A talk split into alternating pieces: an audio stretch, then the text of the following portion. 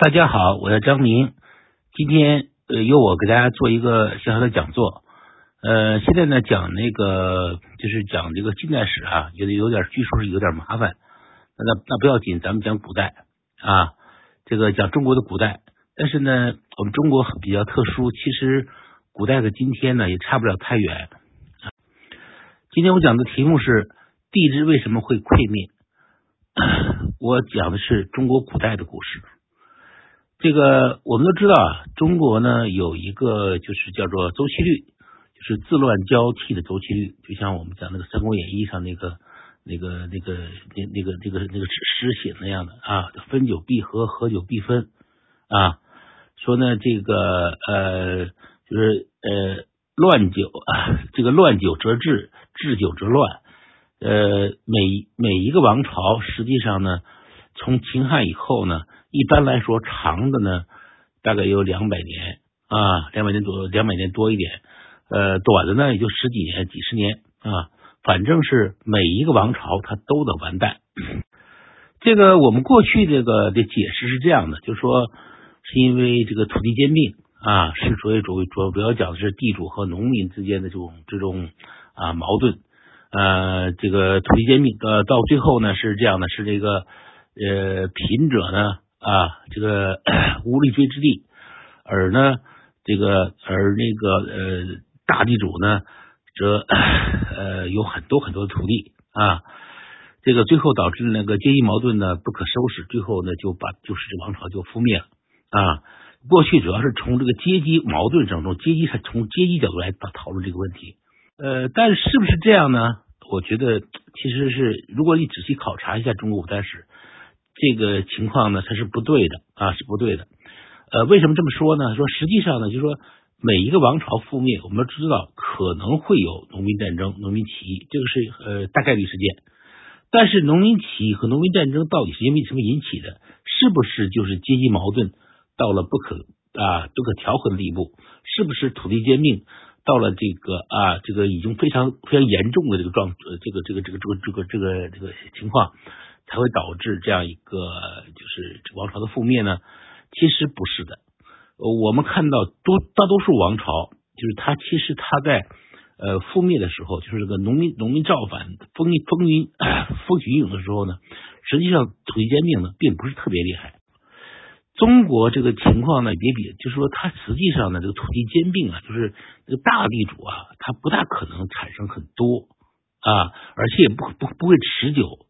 就是我们知道，我们中国的土这个这种这种就是这个财产继承制度呢，它是主旨平分的啊。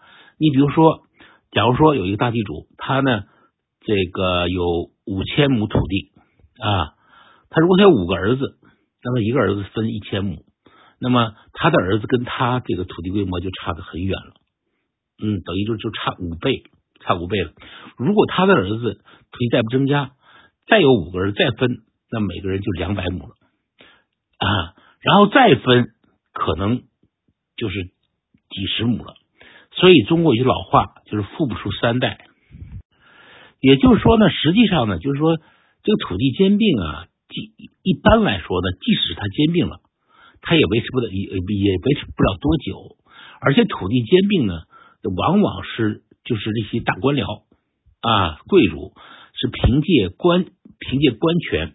凭借这种啊权力来实现的这种兼并，所以呢，我们知道，实际上我们每个王朝到最后农民起义啊，呃，农民造反的时候呢，它基本都是什么呢？我们都知道叫官要官逼民反，官逼民反就是官民矛盾呢，才是我们中国古代的一个最重要的一种一一种矛盾，而不是所所谓这个阶级矛盾啊，阶级矛盾。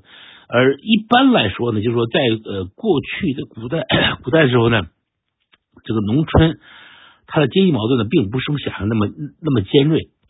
很多时候呢，这个由于有宗族的存在呢，他这个穷人和富人之间，穷人一个宗族之间，穷人富之间会有互相有个照应，还会有个互相有个周济。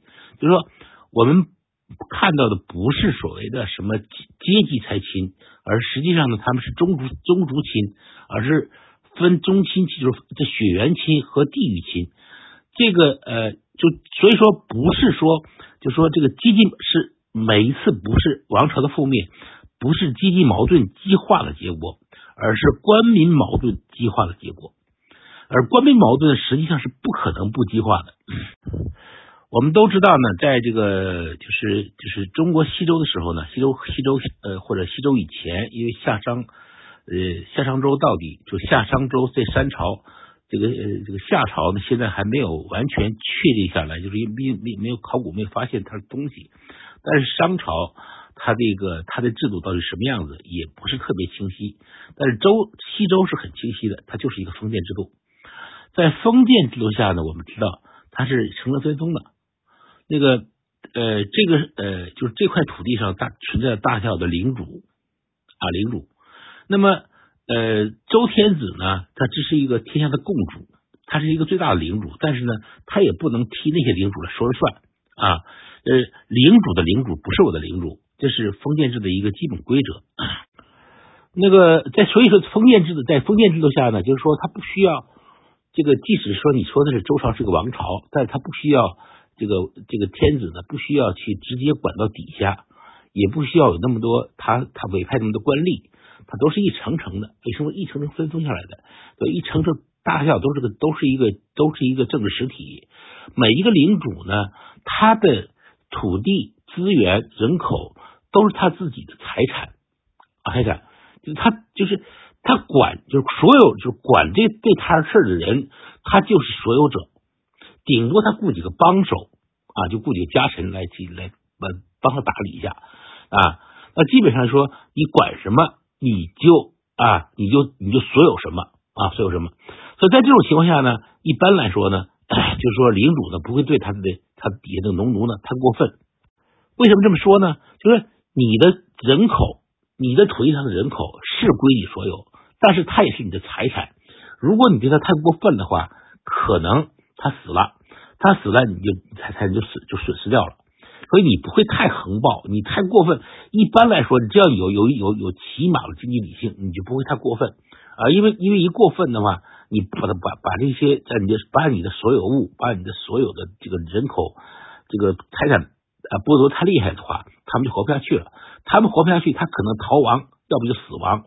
对你都是一种损失啊，所以呢，在这种封建制度下呢，一般来说，它这个情况是这样的啊，所以呢，我们看，所以虽虽然说我们讲封封建制度好像不太不太好，但是呢，这个封建制度下呢，它基本上的王朝时间都比较长啊，东周西周加起来有八百年，但是秦汉就是尤其是秦秦确立秦制，就是郡县制，也就是我们说的这种帝制啊。就是这个天子由天下的共主变成天下独主，就是这个天下就再没有第二个政治实体了。呃，所有的天下所有的土地资源人口都归皇帝一个人所有，这就是帝制啊。变成从从那个封建制变成帝制之后呢，这个情况呢就发生变化了啊。这个呃，这个帝制就是这个天下所有的地方所有的政治实体都消失了啊。都归所有的呃土地人口资源呃都归一个人啊，都一个人，这个家很大呀。过去我们讲那个封建制下贵贵族的一个家是很小的啊，但是现在这个皇帝的家非常非常大啊。那么这么大块这么大的土地呢，他就得事官分治，他就得找一些啊找些人来雇些人来替他打理这块土地，管理这块土地上的人口。啊，他就说，他这这种地制，它是跟那个庞大的官僚机器是相伴而生的。凡是帝制，它必须有一个庞大的官僚机器，必须有庞大的雇佣军啊，常备军啊，就他统治机器必必须相当庞大，否则的话，他就没法统治这么大的一个家业，管着啊这这这么大的家业，这是必然的。就说，就是在你在封建制下，你可以。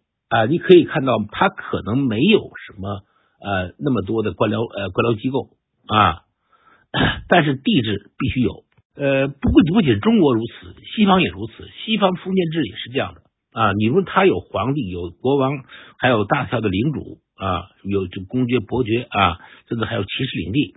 他们这些地方呢，就这些这些大大小小的这些呃封建主，实际上没没有谁。拥有庞大的官僚机构。只有到了什么时候，他的封建制快瓦解的时候，比如说法国的路易十四的时候，这个时候这才会有呃，他才会有一些呃官僚制，还有还有一些官僚机构，才有他的常备兵啊。以前在此前，就是整个欧洲实际上这个封建制下，实际上他并没有这样的这个这就是这种呃就这种这个这个，就是他他在以前的时候，就他在这个封建制的时候，基本上是不需要的，因为他。他是，他就把这个这个土地都是这么分分割下去的。那么，就就是即使是国王、皇帝，他不需要管这管这么多事儿，他不需要管，所以他不需要呃雇这么多人。但是中国这个帝制啊，他只有一个主子了，所以呢，这么大个地方，他必须得去雇人来管啊，雇人来管。那么我们知道，这官僚制，这个官僚制和帝制并存，就出现了一个什么很有意意思的现象，就是说，就管这个地方的人。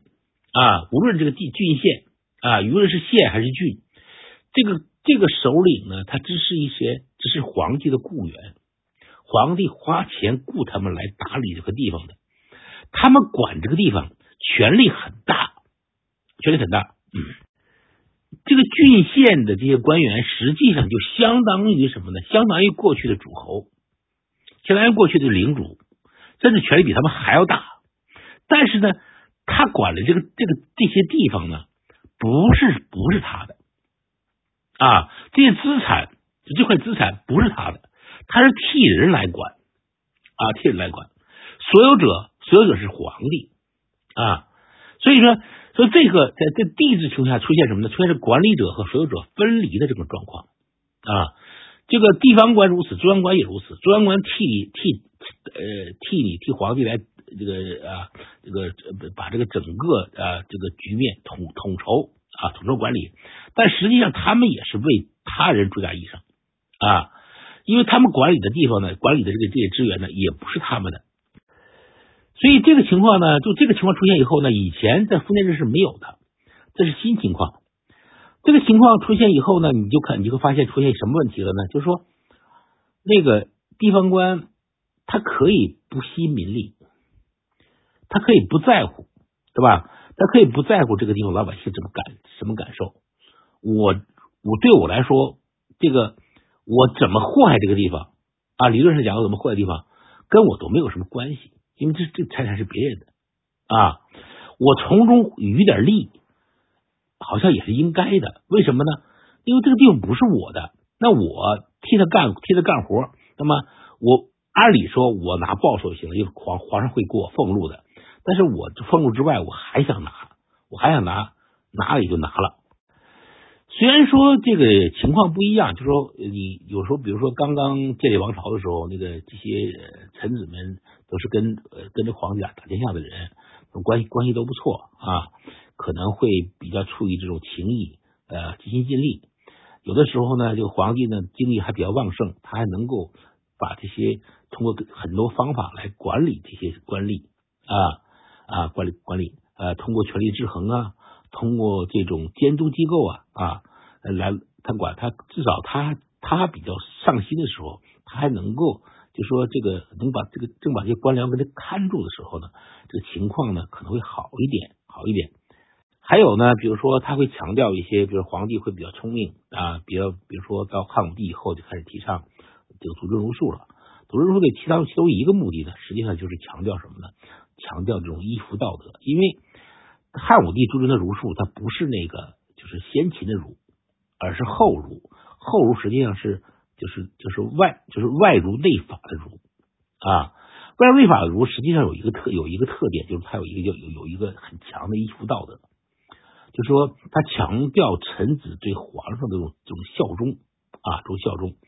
那么这种效忠呢，那么如果这个这种道德是。提倡起来有效，比如说我提倡，我我用各种方式来宣传这种道德，鼓吹这种道德，然后呢，把这些把这种道德嗯体现的比较好的人啊，我就加以表彰啊，表彰英英雄英雄模范啊。那么在这种情况下呢，可能就说他会出现什么问题呢？出现出现状况，就说这个呃这些臣子们就比较忠心啊，就比较给皇帝卖命啊。你不管是出于比如说职业道德，比如说我你看我拿了皇帝的钱，那我给他好好干活嘛。或者是出于这种啊效忠啊儒家伦理效忠，那么我对你啊对你强调我们我们之间的依附性啊，那么那么我我为你呃为我我我我我为你好好干好好干啊，甚至尽忠啊，甚至尽忠，甚至去甚至去死啊，我都可能做到啊，都可能。这个情况是我们讲说，一般情况下，就是说，在在王朝初兴的时候呢，只要皇帝不犯大错误，这种情况就会出现啊，出现一种比较比较兴旺的这个这个景象。当然，皇帝如果犯大错误的话，你就完了。如果皇帝犯大错误的话，比如说像秦二世，比如说像这个隋炀帝，都这两个王朝都是二世二世而终，就是你犯了大错误，犯了错误以后呢，可能臣子就不行了，就不能给你好好干了啊，完了就很快就覆灭了。啊，但是只要不犯大错误，那么就你就发现它可能会出现一种比较啊，就属于属于开朝，属于这个王朝刚刚建立的时候一种兴旺景象。这个兴旺景象就是说，主要体现在这个臣子们很肯卖力气，给他肯给皇帝卖力气，而呢是较少为个人打算，较少呢去啊从自己打理的这个地方呢去贪腐去搜刮。啊，这种情况呢，就属于我们讲吏治比较清平啊，这个情况是会出现的啊。但是问题是，就说，为什么很多王朝实际上我们看这个皇帝也不像隋炀帝那样的啊，也不像秦二世那样的净犯大错误？那不犯大错误，这王朝是不是可以会会长治久安，像秦始皇讲那样从一世传到万世呢？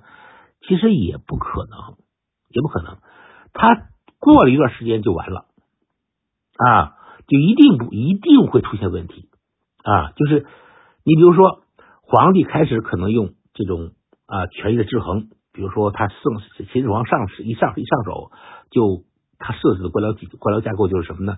就是说行政权啊，行政权、军权和监察权三权并立。你大家记住啊，是皇帝自下的三权并立啊。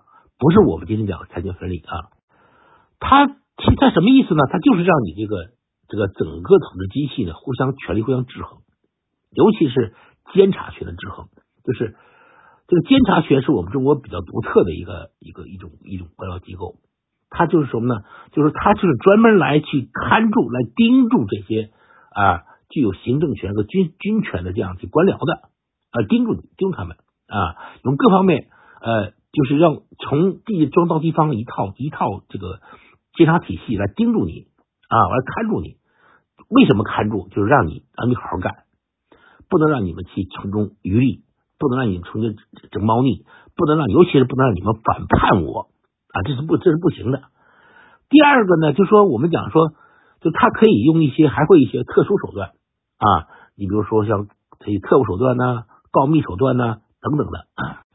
这些方法呢，是都是什么呢？就比较硬性的，就是就是把把把这个把他替他把替他干活这些官僚们盯住的一些方式一些方法啊，还有一些软的，刚才我说的，提倡这种依附道德、儒家伦理，然后呢，就是我通过各种方式来强调啊，什么这个忠臣的好处啊，这清官的好处啊，清官完了后完了表彰他们呢。然后给他们给他们这个，比如说给他们给他给给他们封官加呃加爵呀，呃以后呢这个死后呢就比如什么贤良祠啊，给你表彰啊，功功臣榜啊等等的，反正就这一套嘛，就是反正我总是要通过这种方式呢来表表彰先进的方式呢来奖励后进，让让大家去比比这敢帮啊，去呃替我好好卖命啊。但是这些方式呢，走到一定时候都会出问题，都会出问题。为什么呢？就是说，官僚是不是傻子？就是首先他们出发点就是他们出来给皇帝打工啊，拿工资。他们出发点呢，其实就不是说我就是为了皇帝，我这个我干什么事都是为了皇帝。实际上，首先是为了自己，他首先为了自己和他家人。比如说他自己呢，获得一个很好的呃生活，一个很优很优越的地位，然后呢很多荣耀，因为当当官嘛，你就会本身就带有这些这些光环这些好处啊。他开始出发点就是为了这些，就是我们老百姓讲老百姓讲话就是说千里做官只为财啊。那么千里做官只为财，这个动机确定之后呢，你再表彰，你再讲好，再讲怎么怎么鼓励他，怎么怎么讲，那都是说只有对有些这少数人道德感特别强的人可能会有用，多数人实际上慢慢就没有什么用了啊，没什么用了。为什么呢？就是他，比如说一个地方官啊，无论三级、两级制还是四级制的地方官，只要是组长一一方的地方官，他就会发现啊，他自己的手中权力非常大啊，非常大。因为我们知道地方官他的其实他那个他的主要政务就是两个，一个就是呢征粮征税啊，这个呢你王朝的这个维持你必须靠这个东西征粮税。第二个呢就是打理诉讼啊。打理官司啊，那么这个征粮征税这个量，跟他得到的那个俸禄这个量，那真是不能比。就是你，你每年的俸禄跟你每年上交这些财产、这些税税款，你完全不能是完全不能比的，非常大。你每年经手这么大量的这种财产，然后呢，你能憋得住？你说你我不伸手啊？你你在河边就这么走，你就不湿鞋，你就不湿鞋。那问题是我们这说有人看着，但说实在的，看的人他怎么也是百密一疏，他又不可能，他不可能在每过任何一个王朝都不可能在每一个县都派一个义士盯着。所以盯着的人呢，实际上就是说实在的，只是很多时候象征性的啊。再一个呢，这个盯的人呢，他也是人，他也是官僚。这个监察机构的这些义使们，其实他们也是官僚，他们跟这个出身、他们的来、他们的家世，他们跟那个跟这些普通的官员官员没什么两样啊。他们出来做官，也不是就是说我就是为了效忠皇上来的，我也是为了给自己的自己家、自己自己和自己家人挣一个好生活来的。所以呢，他们也是可以收买的啊。很快，这些监察官就会发现，与其我把这地方官盯死了，啊，我盯死了，我们两个都不能贪，不如我们一块贪，一块分肥，啊，所以中国的监察权呢，尤其是地方监察权，很快容易变成分肥权。你比如说，呃，比如说这个就是这个汉朝呢，它是它是地方，它是地方官，它地方地方监察官呢是。设置就是刺史，刺史本来是地监察官，他是啊，他一个一个他他一个就是一个刺史可以去监督几个郡啊几个郡，但是很快这个刺史到了东汉的时候呢，就变成是他就变成了一级啊一级行政单位了，他就是变成了比郡还高郡太守还高的一级行政官了。为什么呢？没办法，因为他已经地方化了，地方化了他就同流合污了啊，同流合污了。这个后来我们知道，那个明朝有巡案，各种巡各种巡案之后也完蛋了，最后也都地方化了，没有办法，就是说你你这种就是监察官们都不傻，说我们去我们互相看，我们盯死了啊，盯死结果怎么样？大家都都受穷。那么改变这状况就是说，我们一块分啊一块分，所以这个监察官没有用，说实际上到了一定时候就没有用了，不是说始终没有用，说开始是有用的。到最后就没用了啊！比如各个意思也该玩，开始玩忽了啊！你说不是你让不让我规定时间？你必须，比如说我弹劾几个人嘛，那我就给你随便来，随便随便说啊！我避重就轻，反正来说我完成任务就完了，我不得罪人，我尽量不得罪人，我尽量说尽量去通过我这个监察权获取好处啊！所以监察权的变质是不可避免的。那么也就是说，实际上你是呃。这个王朝，它的一个特点就是说，实际上官僚制啊，它是最后是看不住的，就是看不住的。他一定要伸手，而且你比如说，呃，就是不光是你征粮征税可以伸手，就是打理诉讼这个事儿也可以伸手。就后来为什么导致说这衙门口朝南开，这个有理无钱莫进来呢？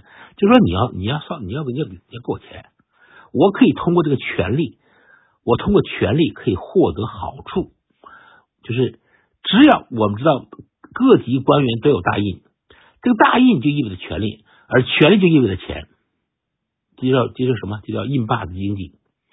在这个就在中国这个地质地质这个状态下呢，这个印巴的经济是非常到一定时候就会会非常活跃起来啊。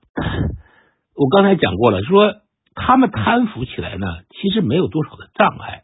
你不像那个封建制下，你在你你把把这个把这个农奴给剥太狠了，他们就逃亡，他们就死了，那对你是个损失。那么这个地方官，我再怎么贪渎，对吧？我再怎么狠，我做官再怎么狠，那么可能他损失的人，他逃就逃呗。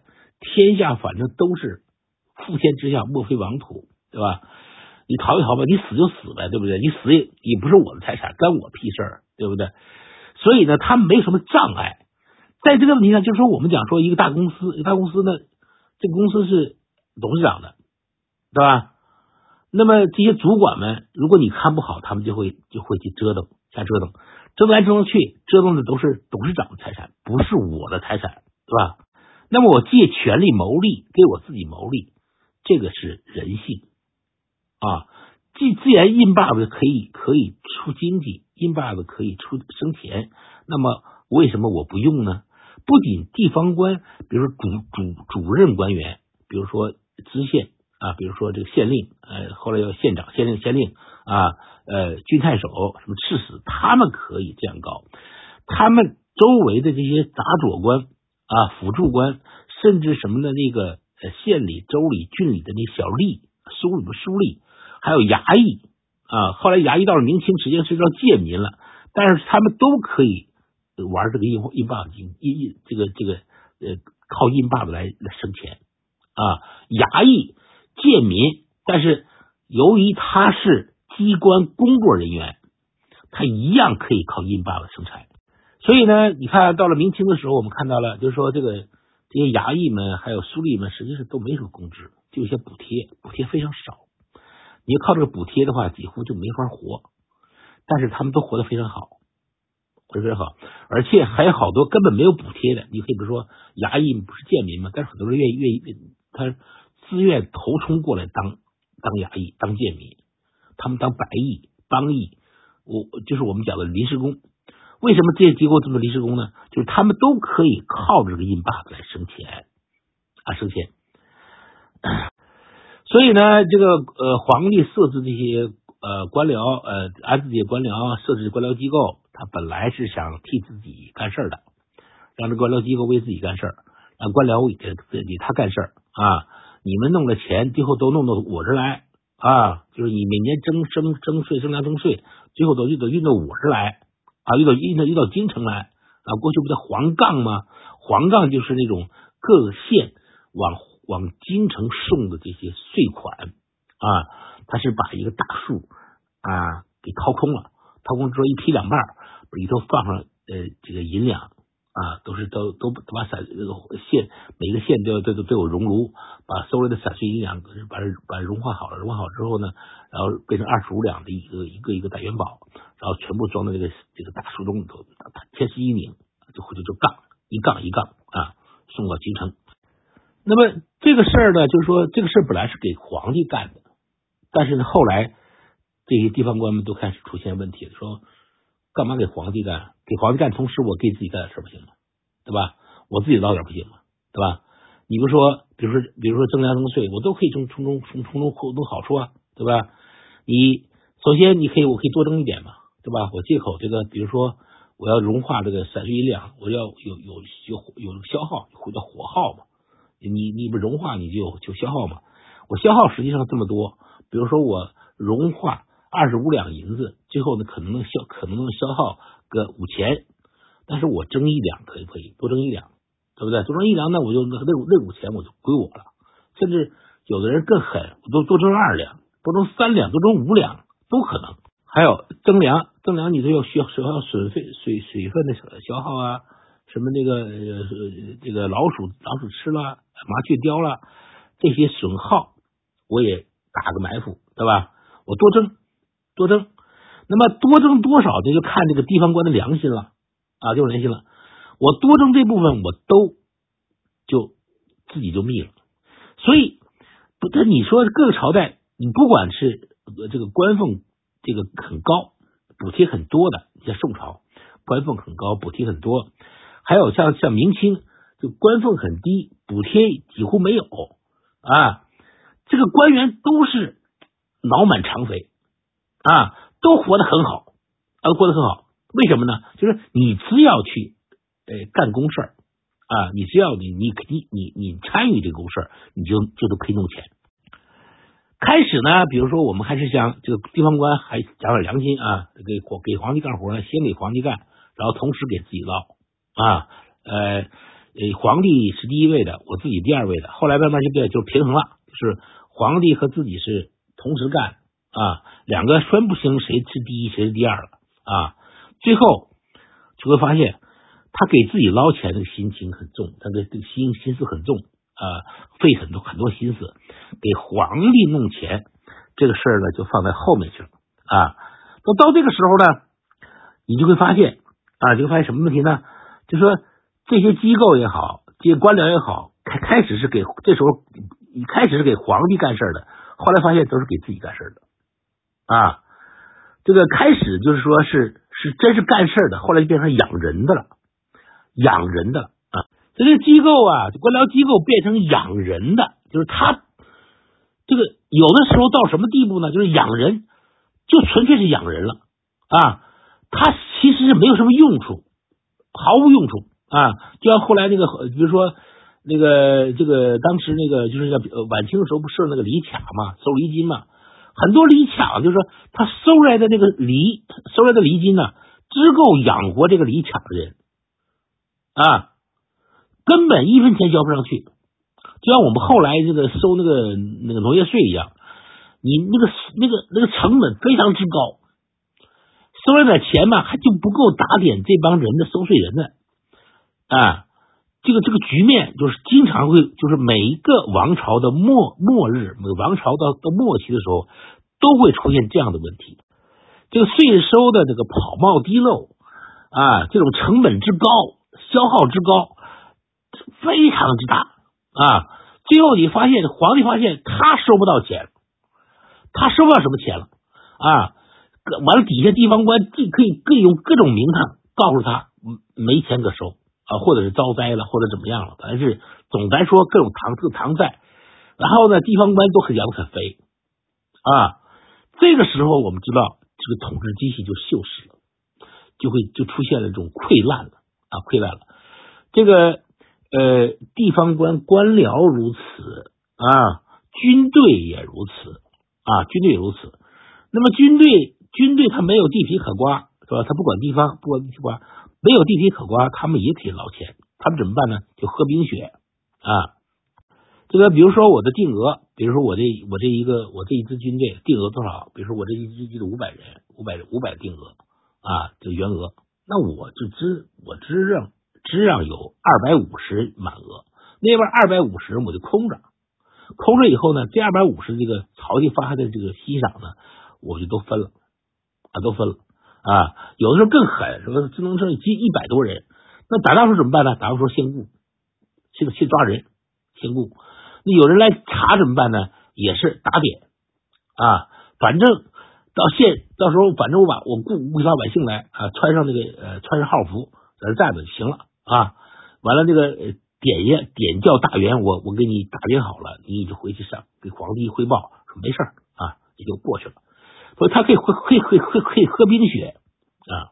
那么我们看，一旦到了这个时候，这个他的统治机器啊，官僚机构和军队都腐败了啊，都腐败了。官僚机构就不能不能给皇帝办事了啊，不能给皇帝办事了啊。统治那个他的这个军队呢，也不能打仗，不能打仗了。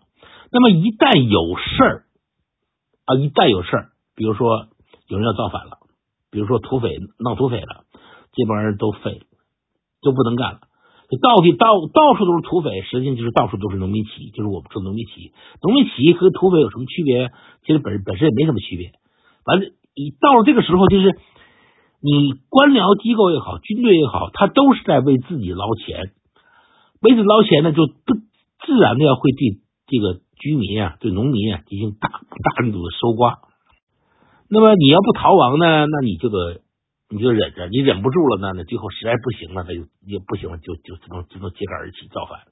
完了，揭竿而起造反的时候呢，这些统治机器又不灵，就镇压不了，根本应付不了啊！应付不了的时候呢，我们知道这个时候呢，他就不行了。最后的每一次的王朝的垮台，都是因为统治机器腐败、锈蚀啊，最后导致的。最后结果，这个锈蚀首先是他对于他治下的这个啊居民，就像治下的老百姓，太过于太过于横暴了，太不像话了啊。然后呢，激起这激起民变之后呢，他们又不行，他们又玩不了，他们又控制不了，又控制不了局面。于是呢，这个皇帝的天下呢，就又从此就糜烂了啊。所以没一个没有一个王朝是能够长治久安的。那么我们有时候讲了说，那怎么办呢？是不是 这个这个局面呢？也是很多，就每个王朝都有一些有识之士啊，都会看到这个局面啊，他们都会忧心忡忡的，呃，去讲，去去去去担忧这个事儿，或者是就想去改革啊，是不是能够改革，去刷新吏治啊，去整顿吏治啊啊，呃，这呃改良这种这官僚选拔的这个机制啊啊。想办法改革啊！但是我们看到呢，这个局面是这样的：这个改革我们也有过，它有很很多次改革了。但是改革说实在的，自从这个秦汉以后，就是制度已经确立之后呢，它所有的改革，它基本上都是不灵的啊，都是不灵的。你比如说，首先一个改革啊，那么我们有时候讲了说，那怎么办呢？是不是这个这个局面呢，也是很多。就每个王朝都有一些有识之士啊，都会看到这个局面啊，他们都会忧心忡忡的，呃，去讲，去去去去担忧这个事儿，或者是就想去改革啊，是不是能够改革，去刷新吏治啊，去整顿吏治啊啊，呃，这呃改良这种这官僚选拔的这个机制啊啊，想办法改革啊，但是我们看到呢，这个局面是这样的。这个改革我们也有过，它有很很多次改革了。但是改革说实在的，自从这个秦汉以后，就是制度已经确立之后呢，它所有的改革，它基本上都是不灵的啊，都是不灵的。你比如说，首先一个改革啊，那个西汉的覆灭，我们知道它是王莽，呃，就是王莽创创立的新朝。王莽创立新朝，实际上它是一场改革。这个改革不灵，为什么呢？他的改革是什么呢？他是改革，他是他他改革的是他他需要改革的东西他没改，结果他因为他不改，他不他没法去，他没法真的去真的真的把那个东西，就是真把这个他真要需要改的，就比如说这个吏治的腐败啊，吏治这种这种锈蚀啊，这种溃败，把这个这个改掉，因为他必须得靠这些人。你虽然这些人。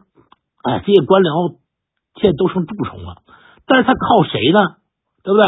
他总不能去靠人民群众吧？啊，他还得靠这些人，靠这些人他就不能不能大动干戈，他就不能真的去真的去触动他们的利益。于是呢，他只能是冲着老百姓下手。你像王王莽改革，他他是把土地私有，把这种呃现现成现现现既有的市场化都改了。你这个是是不能改的。啊，他反而改了啊，这个官僚机他没有动，那当然我们知道这改革最后就失败了，王莽就完蛋了。王莽开始他接就是创新朝的时候是人人心所向，大家都觉得他好，没人反抗他。但是改完之后，他一改了之后吧，一下子就天下沸腾，人发现他不如不改，那改的更糟了啊。那么后来的王安石变法也如此，也如此，基本都是失败的。只有什么呢？就是只有那个，就是明朝的张居正改革是成功的。那张居正改革实际上不是改革，它只是主要什么？它主要是便利了税收。他把那个原来就是原来已经是那种不合理的摊派啊，都合理化了。然后呢，就就是都都并到那个正税里去了。然后呢，你要按征收方面，实际上是加重了负担。但是但是由于你这个改革，它它那个。农民最怕的是什么呢？农怕就怕那个没数的征发，你这个有数征发，你哪怕再重一点，他都他都可以都都可以忍。所以他这么一改呢，实际的农民的负担反而轻了因为你你不能借机乱不不能借机乱呃大车乱收费了，所以呢，他这这个一条鞭一条一条鞭法呢，他成功了。但这个实际上他并没有触动整个官僚机器，所以他只是一种他的成功只是一种回光返照。那么我们知道后来我们知道都是那个戊戌维新，戊戌维新为什么失败？戊戌维新失败呢？其实有一条，当然主要原因是什么呢？主要原因是这个光绪和西太后他们之间这种帝后之二二元结构的这个权力之争导致的啊，这个权力之争导致的这个最后，但是它其中有一个原因呢。他就是说呢，他当时已经进行的百日维新，就百日中间进行的一些改革呢，他触动了啊，他触动了什么？他触动了那些满人的，就是统治民族的既得利益啊，这里。那么你想，你是需要进行一种就是向西方学习的改革，你连这个这点满人的利益都触动不了，你怎么改呢？啊，但是他一改呢就出问题了。你比如说漕运改革啊。漕运呢？我们知道什么叫漕运呢？就是那个，因为呃，帝都设在北方嘛，但是北方粮食不够，得要从南方呢往往那儿调，尤其是往北京调啊调粮。这漕运呢，就是我们大运河体系，从这南通州到北通州，这个大运河体系这一条运河体系，从这个完了呃，从南方各地征发粮食，集中到呃南通州啊，就南通州、北通州嘛，就咱们两个通州嘛啊。它就是当年就漕运的这个起始点啊，起起呃起起起始点和它的中和它的和它的终点啊。那么我们知道大运河用大运河运粮呢，它有个问题，就中国的地势啊是北高南低。那你从南往北运的时候呢，你用船运呢，你得你沿途的这个大运河的设那个堰，就设那个坝。它设那个坝呢，就是就是就把那水堵住。所以那个河，那个船走一段时间呢，你就停下来，因因为到碰到坝了，到了坝之后呢，你得你得把那什么，你得把那个呃船上的梁子卸下来，卸下来之后呢，完了把船抬过那个坝，再进入下一段河去啊，然后再把什么呢？再把这个粮食装上去。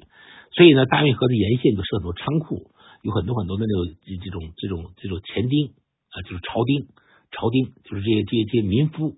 啊，这些这些老这些，他们就来干这个事儿。完了，沿途的这些兵丁的押运啊、看守，这一套个庞大的体系，是少慢差费，特别特别的这个这个消耗特别大。运粮食从这个从北南方运到北方，实际上是非常成本很高的一个事儿。所以元朝的时候呢，他们就呃尝试过，说是不是可以用海运啊？试过以后，用海运特别好，所以元朝大部分时间都用用海运。但后来呢，这个到了明朝的时候，这个海运又又废止了，他又就不海运，又开始用又开始用这个这个河运啊，又开始河运。这个河运呢是到了清朝也是特别的受人受人青睐，就官僚们特别喜欢这个，就特别喜欢干一些就是说少办差费，呃，特别耗人工、特别成本特别高的事儿啊。尤其是给公家干活，他特别喜欢干这种活啊，这是他们的共性。为什么呢？你凡是干这种活的，就好处多，你可以捞钱。那你你你你那东西成本很低，又又很又很便捷，那就不行，那就不好啊，那就不是好事。所以呢，你比如说道光的时候，道光道光道光皇帝是一个很极简的皇帝啊，就特别省，就他是唯一一个。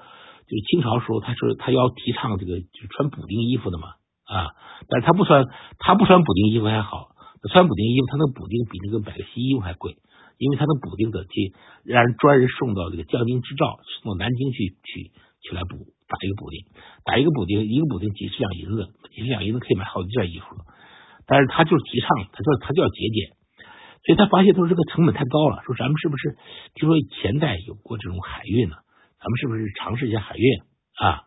于是就就是有人当时那个两江总督啊，都桃树就给他尝试过海运，效果非常之好啊！那又省钱又省事儿啊，成本还低，大大降低，成倍的降低啊，那成本。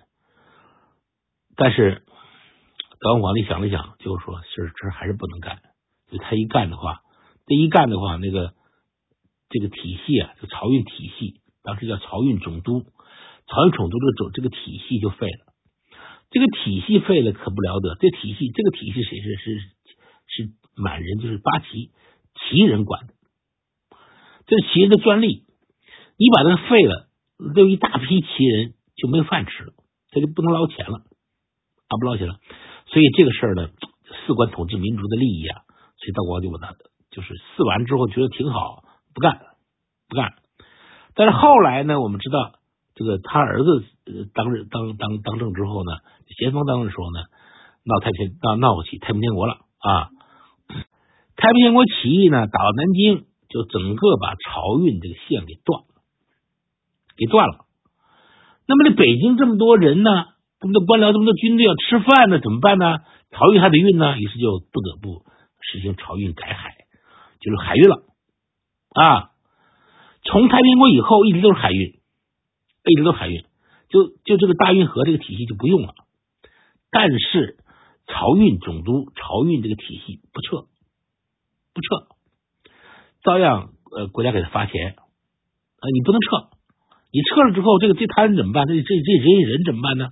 我得养着呀，我必须得养着他们，没有事干也得养着啊。你官僚机构是干嘛呢？官僚机构不就是养人的吗？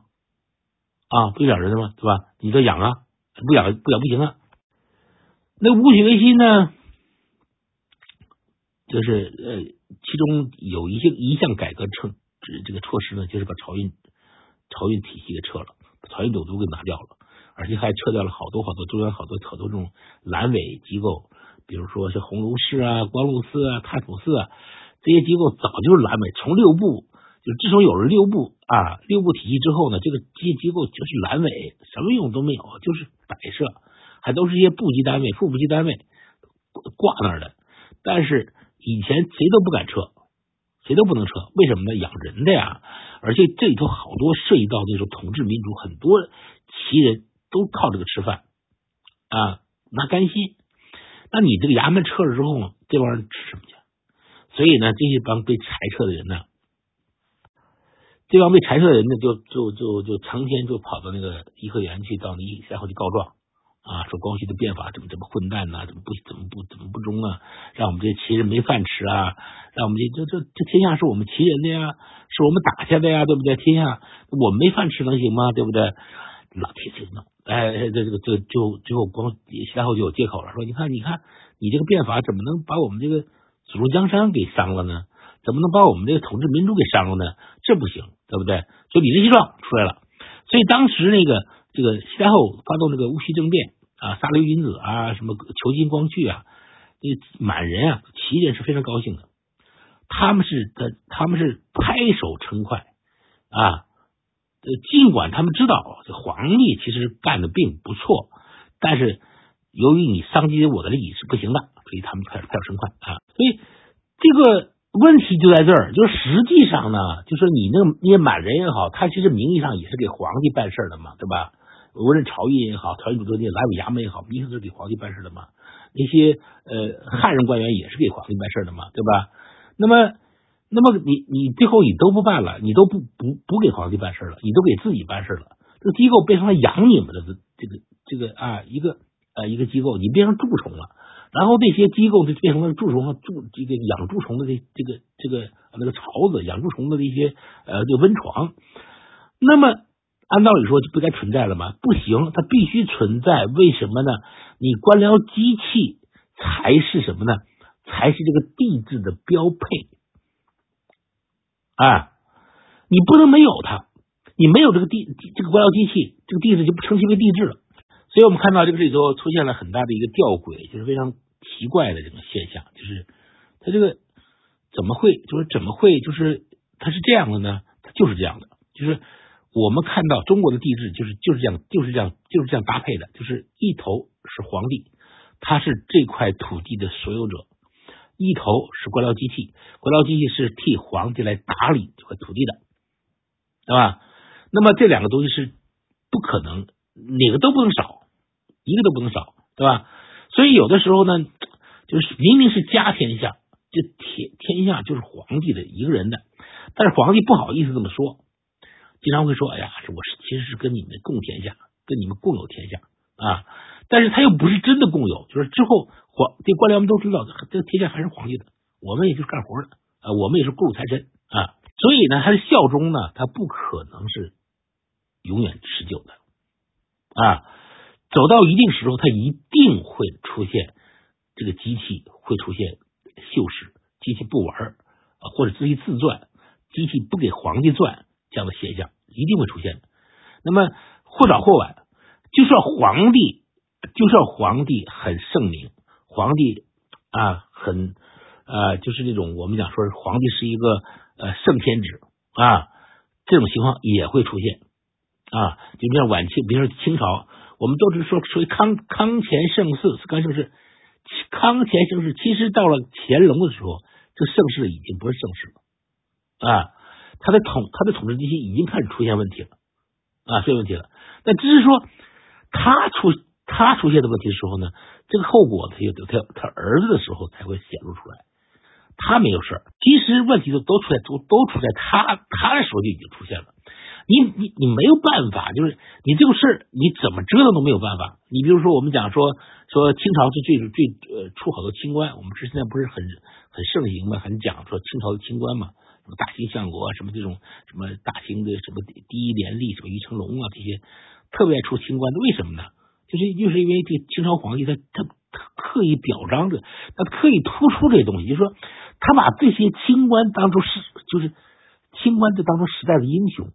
而他不允许你有其他的想法，比如说以前大臣会有想我修齐自平啊，我修身齐家治国平天下，但是在清朝的时候你不能你不能想这些东西，你只能是你只能当清官，你只能当清官才能获得荣誉，所以好多人呢就是比较好名的人呢就去奔这个来，但是提倡清官有什么用呢？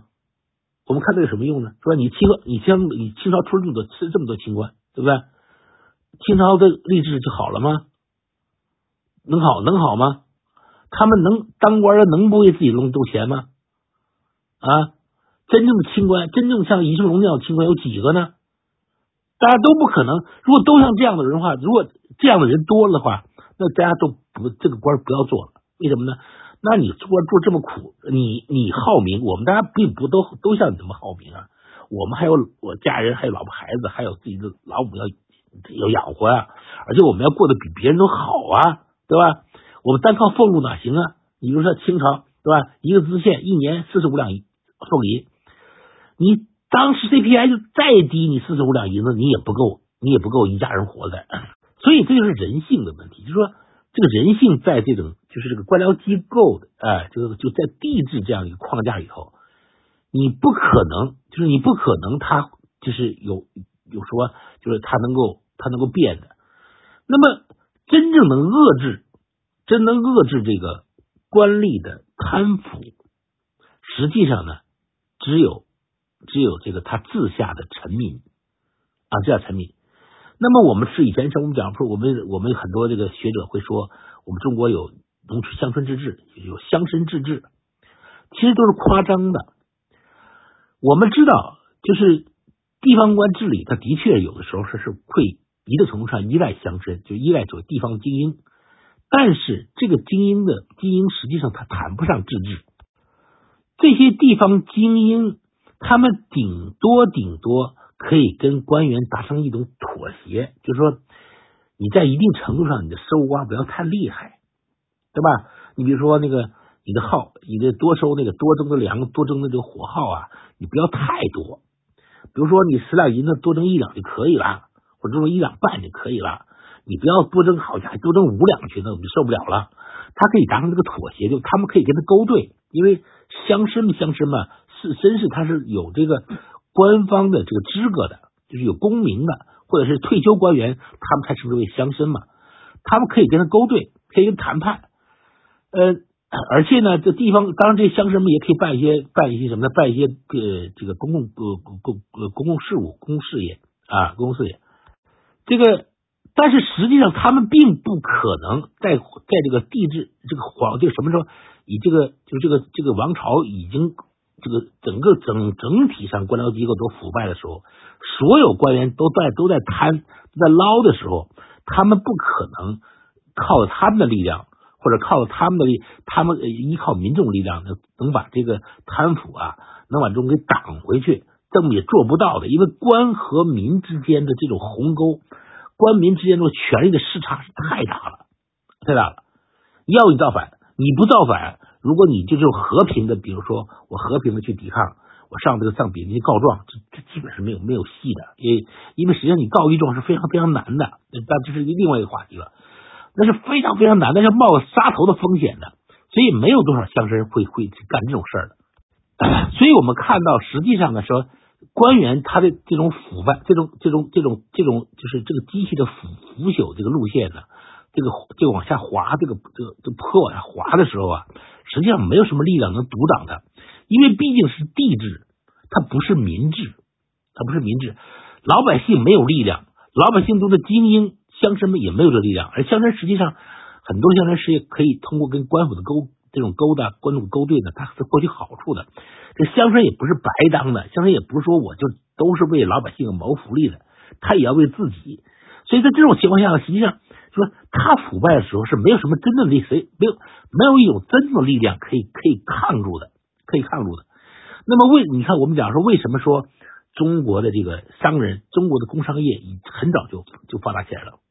从春秋战国，中国工商业就很发达。到汉朝时候呢，我们的守卫工厂已经是有上万人的工上上万人的工厂都有啊，那工厂啊，守卫工厂那么发达的商业。啊，我们我们过去啊，什么什么山西的票号啊，有徽商啊，啊，有永有宁波商人啊，这些商人过去都其实都一一度都很厉害，但是他们他们为什么就形成不了，就是像西方那样的一种独立的啊，能够改变制度的这样一种力量呢？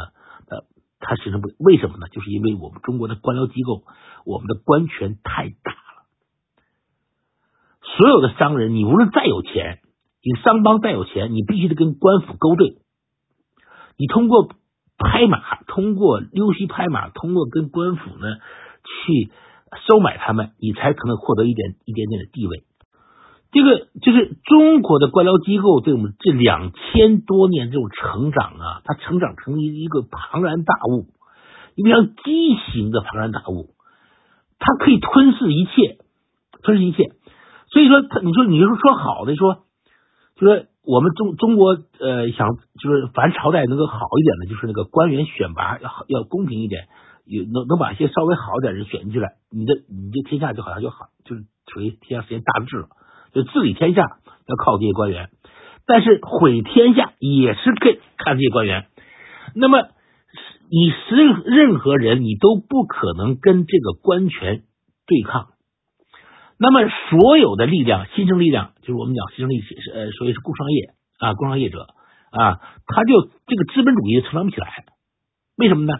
他没法跟官权对抗，所以有这样的就是这样的官僚机构的存在，就使得这个这个帝制啊，它一定是动荡不居的。你看，那日本天皇出呃出现以后，一直就是天皇，他们那么多一千多年没有变过，可以说日本就一个王朝。为什么呢？人家是人家是封建制，他是封建领主制。他说他说他没有问题，他没有我们这样的庞大官僚机构。而中国呢，这个庞大官僚官僚机构，他他他皇帝要依赖他，但是毁皇帝是他，所以王朝一个一个倒掉，没有一个王朝能够长治久安啊。所以这个帝制是命里注定，它是要溃败的。中国的历史，它命里注定是治乱交替的啊！这个治乱交替，实际上治的时候还好，治的时候属于太平盛世，但是一旦进入乱世之后呢，那就是天下大乱。呃，所就是即所有的积累，此前所有的积累全部毁掉。每一个王朝的末期，人口锐减，减到什么时候呢？减到五分五分之四都死掉了。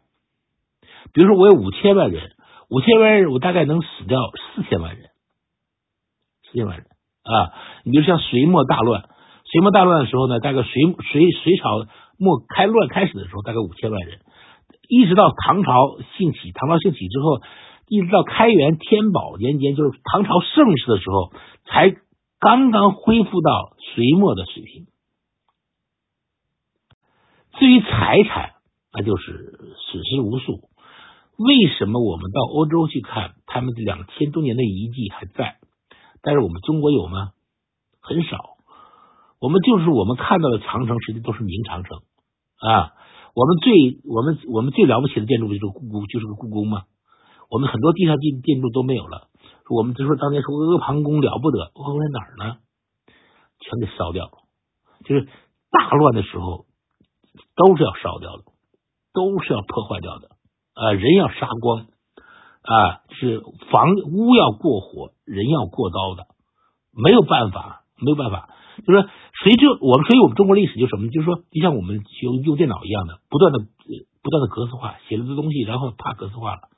你也不，你也不，你也你也不是另锤东西，一一一个盘，也先格式化了。所以我们中国的历史就是一个不断的格式化的历史，不断格式化，不断的格式化啊。所以什么也剩不下，想剩下什么东西呢？就从坟里挖啊。所以我们的博物馆里头都是坟里挖出来的东西啊，因为地下呢，它它有点还能还能保留，实际上挖出来以后呢，能不能能不能存得住也很难说，是不是被人监监守知道，被人盗走了，这都很难说。啊，所以说你看，就是就是一个什么也剩不下的历史，就是来来回这么折腾，来回这么折腾，来回反复啊。然后我们都说是螺旋式上升，其实中国螺旋上升这个螺旋啊，你你也不能说一点变化没有，它也有点有点变化，但是总的来说变化太小，还是在转，还是在转啊。所以黑格尔就很看不起，很看不起中国人啊，说你这没有历史啊。就是循环，呃，这就是我我我要讲的内容，主要就是这个这个地质啊，就是为什么这个地质它一定会溃败？这个地质溃败不是因为别的，就是这个结构，就是我们中国的政治、社会、经济、文化结构，它导致了你这个地质必然会溃败，没有办法，就是一旦走到了这个这个这个这个路上来，就是你自从我们走上了这个秦汉以来这个地质的这个这个道路之后呢？你就会发现，他牛的时候是很强大啊，很强大，很厉害，集中力量办大事儿，是吧？可以去啊，可以甚至牛的时候，比如说可以把匈奴给打走啊，我们可以修长城啊，我们可以盖大宫殿，我们可以修大运河。但是呢，同样同样是这个事儿，集中量办大事儿，集中量可以办坏事儿，集中量杀杀人，集中量祸害人啊。呃，集中量把我们自己的文化毁掉，这都可以做到的。所以这个事儿呢，都是就是这个东西啊，这个东西，所以它不可能就是这个结构，只要不被破坏，从不从这个地质中走出来，彻底走出来，中国没有前途。好了，我就讲到这儿吧，谢谢大家能够听完，谢谢啊，嗯，呃，有什么问题大家可以可以写出来提出来，我我看看如果能回答我就回答回答。呃，这个爱莲五，这个他的问题问的很好啊，就是为什么这种大一统地质这个就是这个问题，他的问题问题这么多，这些地方灭亡啊，他怎么会那个他为什么还会那个这么这么维持下来呢？这个大一统帝国呢？我是说，我跟你们讲，我跟你讲的，他一定要溃灭，他不是效率一直都差的，他效率实际上他有在很多很多时候是很好的。就这个地质的效率是挺高的，就是这个地效挺高的。说它集中在当办大事的时候，它真能办的时候，它真能办。它其实最大的问题是中国为什么能维持这样的一个这个这个这种这种地质，而不是退回到封建制呢？就是因为中国的北部的游民族的压力太大。这个欧亚大陆上，他们其实都存在这个问题啊，就是都存在这个问题。这个呃都有这个游牧民族的压力，但是中国这压力是非常之大的，就是北部它北边这个这个游牧民族压力最大。那那个游牧民族是天生的战士，他他对于你这个农业就是农耕民族，他是有天生压力的。农耕民族如果如果能够抵制他们的，你想抵御他们这种压力呢？他最好的方式就是结成一个大的大国啊，建个大一统的这个王朝是最好抵制他们的方式。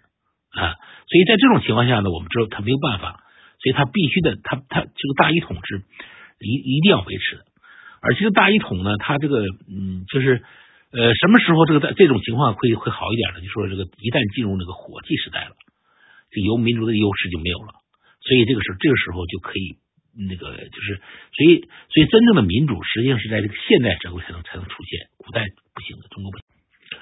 这个我现在回答这个就是这个宏伟的问题，就是唐德刚说他讲的就是中国变迁的这个就是封建帝制和民治这个三个阶段。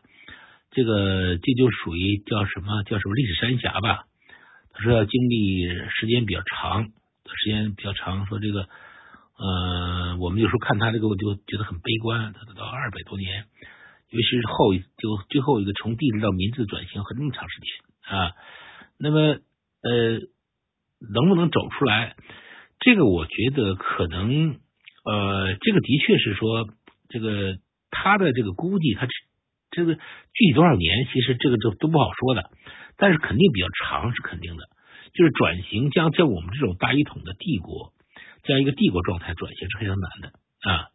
我们从辛亥以后，实开始转了，但是没转好。我们是一锅夹生饭，本来吧，这个转型是应该从那个就是走那个走什么走那个君主立宪这个这个路径要比较合适一点，但是我们一下子跳到共和去了，是一个夹生饭，这个煮的煮不好。煮不好之后呢，大家觉得就是煮不好，就用就更激进的变革来制度变革来来来替代，结果越变越不好啊！最后变成实际上我们变成一个变形一个变形的地质，还不如地质啊。那么今后能不能走出去这个事儿呢？可能呃，我想走出去是找不会走出去的，但是什么时候走出去这个事儿还真不好说。这个历史上的这个王朝的这种崩塌，就是就我回答这个云山，就是说叫什么？他的他这个那个字我不认识，云山啊什么？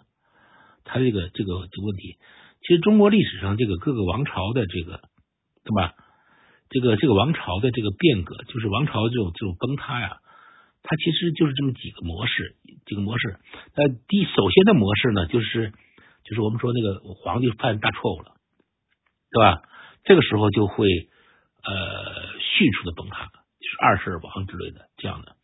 那么第二种情况就是说，他这个呃单纯的靠军事统治，就是他本来是两条腿，一条是官僚机构，一条是这个文文治嘛，一条还是武治，就是那个军军队，就靠一条腿。比如说一些军政权啊，这个军政权的命都短，都很短。你像五代十国。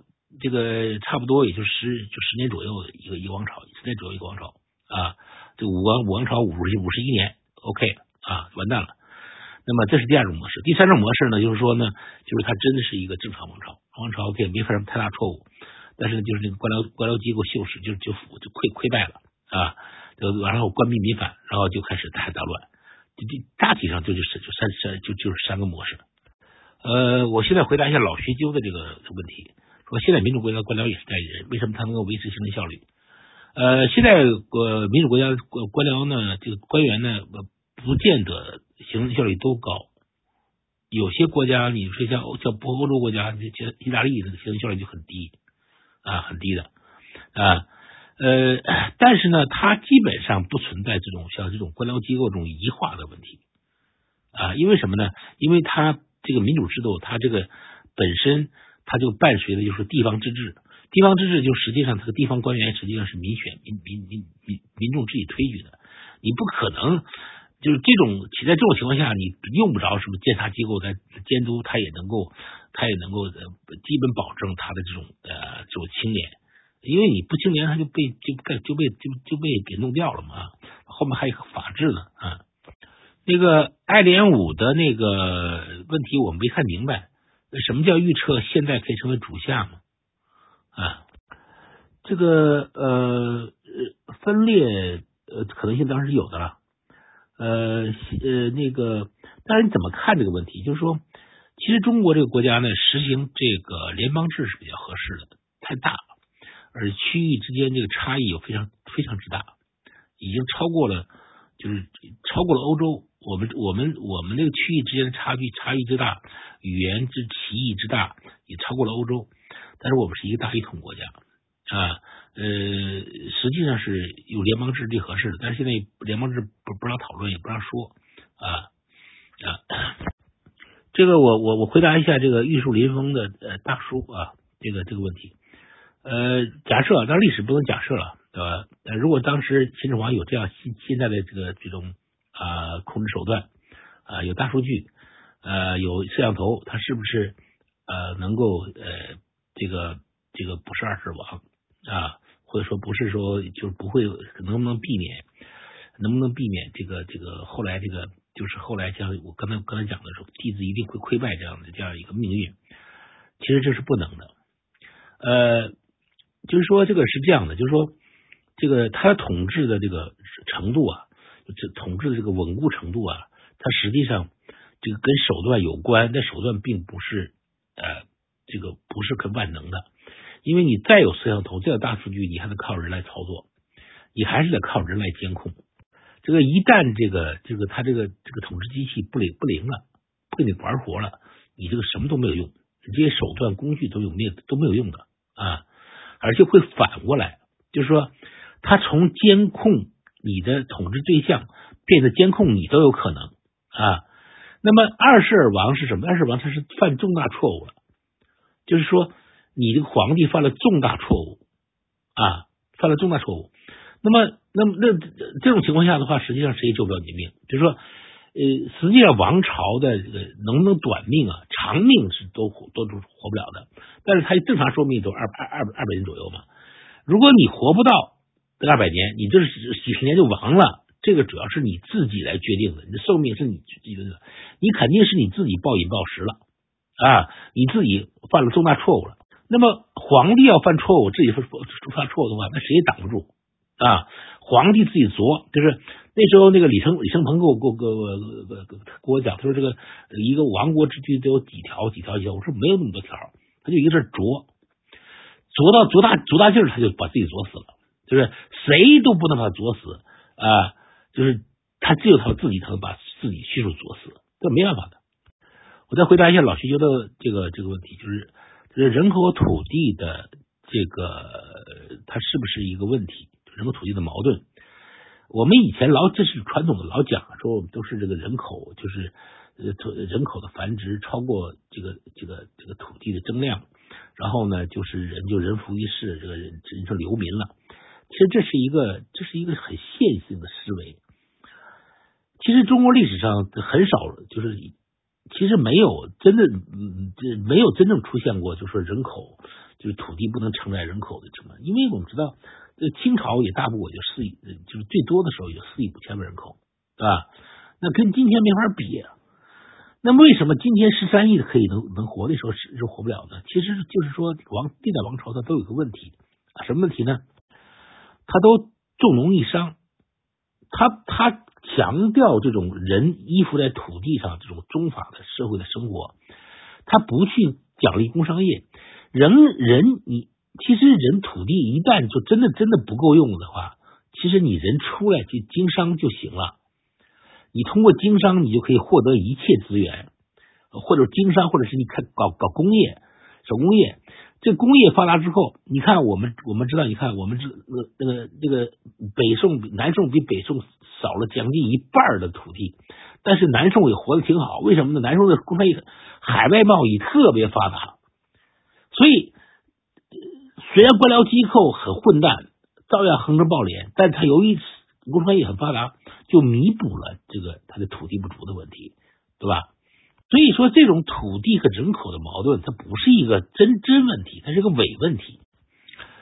呃，玉树临风大叔这个说法，就是说，呃，他你可能对这个呃 AI 系统、智能系统可能可能是我为我不太了解，啊，但是我我我觉得他他也可能取代不了人。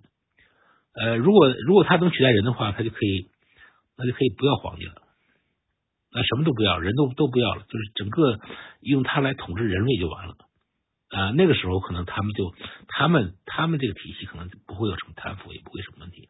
但是不是能走到那个走到内部，说人是不是能接受这个啊智能系统电脑的统治？这个有很多科幻，但是我我我是一直不太相信这个。老学究的问题说：中国从封建制走向郡县制的一个内在原因是什么？这是个特别大的题目啊！这个题目如果讲的话，一呃可能得讲几节课个节课，就是呃，这个是我我我我曾经在课我我我上录取的时候，他是呃实际上是讲过的，呃是是讲过这个内容的，嗯，他呃你如果说夏商周他们之间的替代都是属于都是封建制本身的替代，为什么最后在东周会出现就是像从封建到郡县的这个这个变化？其实，其实简单的讲吧，就是因为那个时候他没有一个像夏商周那有一个特别大的替代力量，而是什么呢？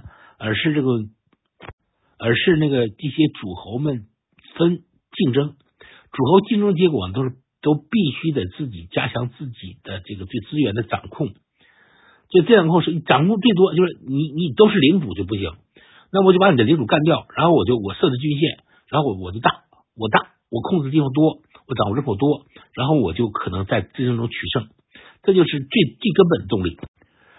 中国还没走出帝制，大家还要还要努力。